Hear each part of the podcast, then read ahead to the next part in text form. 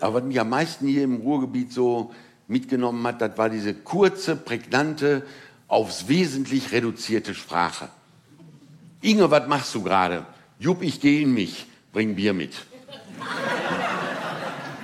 Herr Doktor, woher weiß die Tablette, dass sie am linken Knie soll? Schwester Lydia, wenn ich jetzt nicht bald meine Schlaftablette kriege, schlafe ich doch von alleine ein. Ja, das sind so Sätze, die kriegst du hier nur im Ruhrgebiet. Die kriegst du sonst hier. Kostenlos kriegst du die hier im Ruhrgebiet. Ne? Guck mal, ich habe jetzt den Herbert auf der Straße getroffen, nur um mal zu zeigen, dass bei Männern und Frauen das auch wieder unterschiedlich ist. Herbert auf der Straße getroffen, ich hatte noch ein bisschen Schmerzen im Knie, habe dann nachgezogen, kam er mir entgegen, sagt, Jupp, was hast du? Ich sag Knie. Sagt der, scheiße. Sag ich, kann's wohl sagen. Sagt der, also, ne? Ich sag, mach dich ein. So. War das Gespräch zu Ende.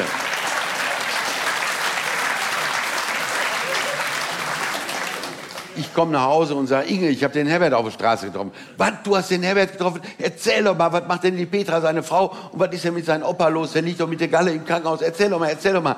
Ja, ich sage, Inge, für uns Männer im Pott zeichnet sich ein gutes Gespräch nicht dadurch aus, dass es wichtig oder interessant war oder sogar Inhalt hatte.